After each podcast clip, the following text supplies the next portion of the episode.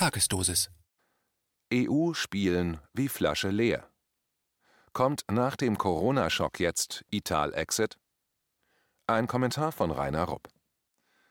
Am 27. Mai legte die politische Bewegung Italia Libera dem obersten Kassationsgerichtshof einen Verfassungsentwurf vor, in dem eine Volksabstimmung für den Austritt Italiens aus der EU gefordert wird. Der Gesetzesentwurf trägt den Titel Aufruf zu einem Referendum über den Austritt des Staates aus der Europäischen Union. Nach jahrelangen Diskussionen Land auf, Land ab über das Für und Wider eines Verbleibs in der EU hat Italia Libera mit diesem Schritt den Grundstein dafür gelegt, dass das italienische Volk endlich in geordneter und systematischer Manier über das Thema landesweit diskutieren kann, ob es weiter in der EU am Gängelband Brüssels und indirekt an dem von Berlin bleiben will oder ob es seine wirtschaftliche, politische und sozialpolitische Souveränität wieder zurückholen und dem Beispiel des Vereinigten Königreichs folgen will. Aus historischen Gründen war der Zeitpunkt für den Antrag auf das Referendum von Italia Libera gut gewählt, denn am 2. Juni 1946 hatte sich Italien in einer Volksabstimmung für die Republik und gegen die Monarchie entschieden. Deshalb ist der 2. Juni seither in Italien ein Nationalfeiertag. Zudem wurde am 3. Juni der Corona-Lockdown aufgehoben und man kann im ganzen Land wieder ungehindert reisen. Prompt folgten auch viele Demonstrationen, unter anderem des Mitte-Rechtswahlbündnis aus Liga, Salvini, Fratelli d'Italia und Forza Italia Berlusconi, die mit der Parole Italien ergibt sich nicht brav mit Mundschutz und auf Abstand bedacht auf die Straße gingen. Damit wollten sich die Recht und Ordnung Parteien von den unverantwortlichen Demonstranten der Linken während der letzten Wochen distanzieren. Auch der Name Italia Libera hat eine lange linke Tradition. So hieß die erste antifaschistische Untergrundorganisation in Italien von 1923 bis 1925. Fast 20 Jahre später, im Juli 1942, wurde die Untergrundzeitung L'Italia Libera von der antifaschistischen Aktionspartei gegründet. Durch Verrat flog ihr Versteck auf und sie wurde im November 1943 überfallen. Ihr Chefredakteur Leone Ginsburg wurde verhaftet und später ermordet.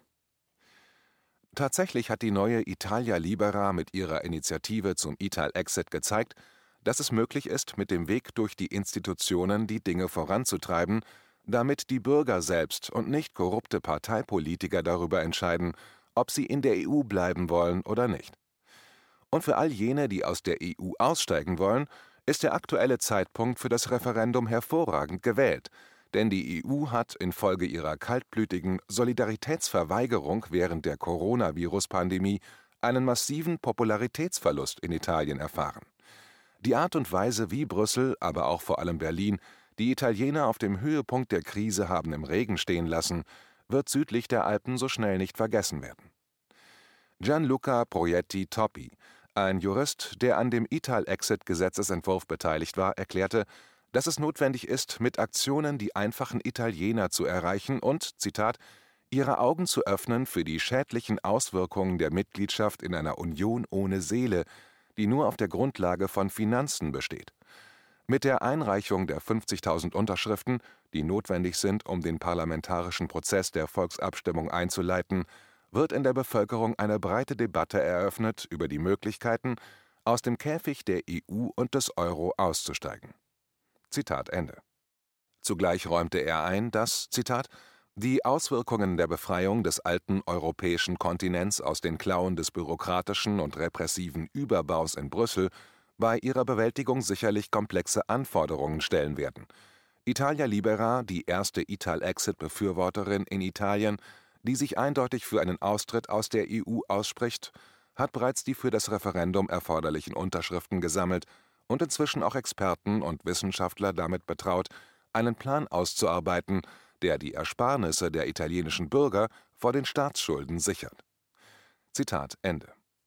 Die Tatsache, dass die kleine Italia Libera-Bewegung in kurzer Zeit 50.000 Unterschriften sammeln konnte, deutet darauf hin, dass sie einen blank liegenden Nerv in der Bevölkerung getroffen hat. Obwohl der Jurist Toppi in seiner Rede die Tatsache nicht erwähnte, dass die EU Italien auf dem Höhepunkt der Coronavirus-Pandemie im Stich gelassen hatte, betonte er dennoch, dass der nordische EU-Block nicht nur Italien finanziell ausbeutet, sondern den gesamten EU-Mittelmeerraum mit Ausnahme Frankreichs.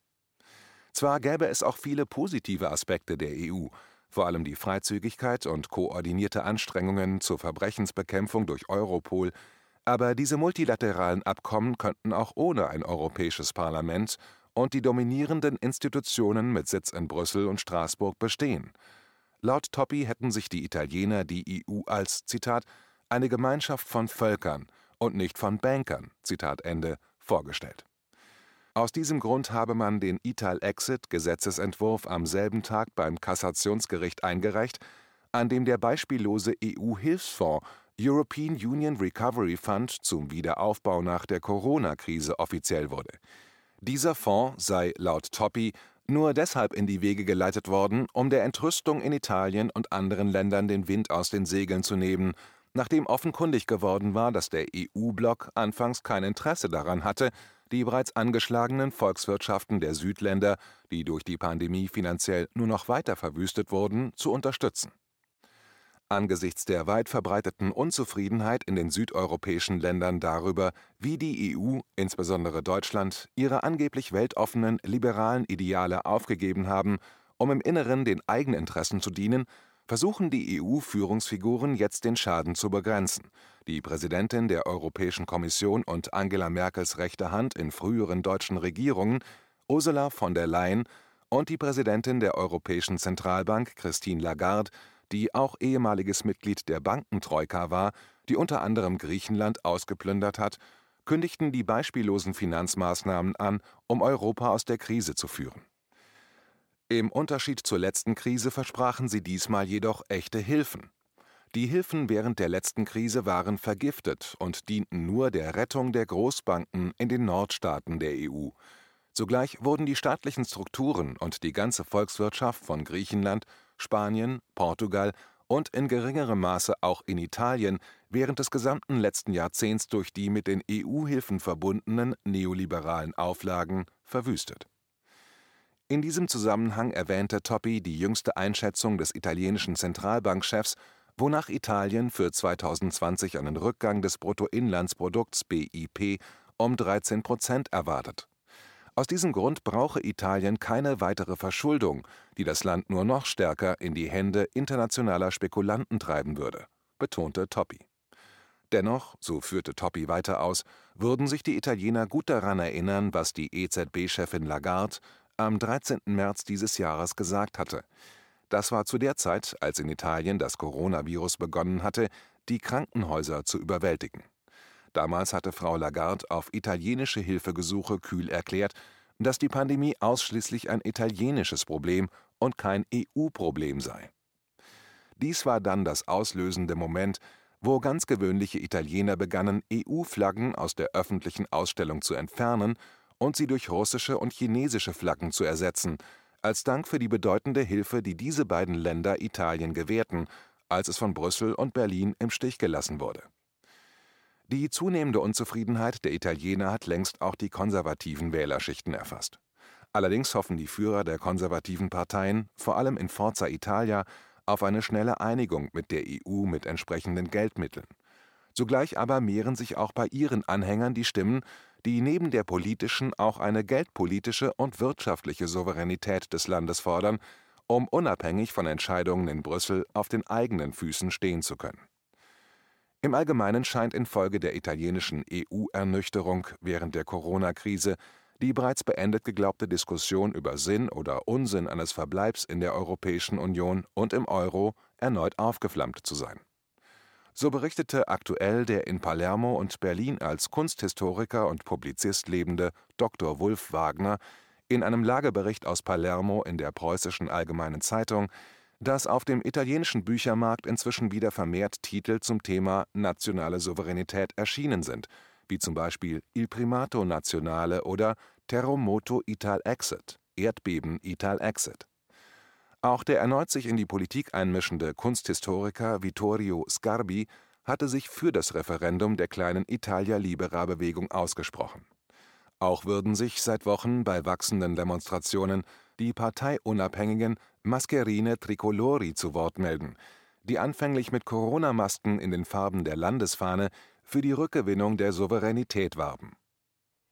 Für die EU wäre ein Ital-Exit ein weitaus größerer Schlag als der Brexit, denn im Gegensatz zu Großbritannien ist Italien auch im europäischen Währungssystem Euro ein wichtiges Mitglied, während das Vereinigte Königreich seine Währungssouveränität bewahrt hatte und sein Pfund unabhängig weiterhin als geldpolitisches Instrument einsetzen konnte.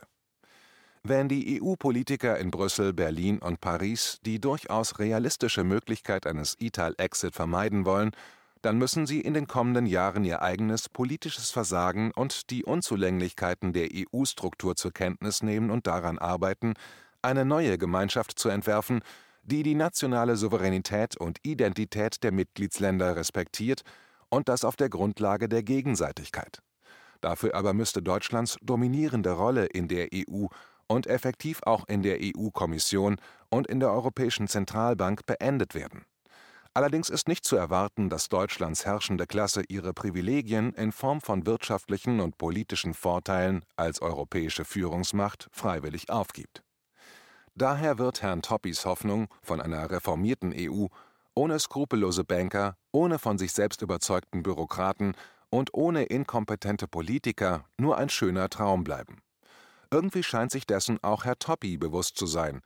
Damit die von ihm angestrebten EU-Reformen wenigstens ein bisschen Aussicht auf Erfolg hätten, müsste, so Toppi, ein Zitat wichtiger Staat die Führung Ende im Kreis der Reformatoren übernehmen, und diese Rolle scheint Italien als Gründungsmitglied der Europäischen Gemeinschaft auf den Leib geschneidert. Wenn dann aber drastische Reformen der EU ausbleiben dann nimmt die Wahrscheinlichkeit eines Ital-Exit umgekehrt proportional zu, wobei ein italienischer Austritt in ganz Europa einen spürbaren Dominoeffekt haben würde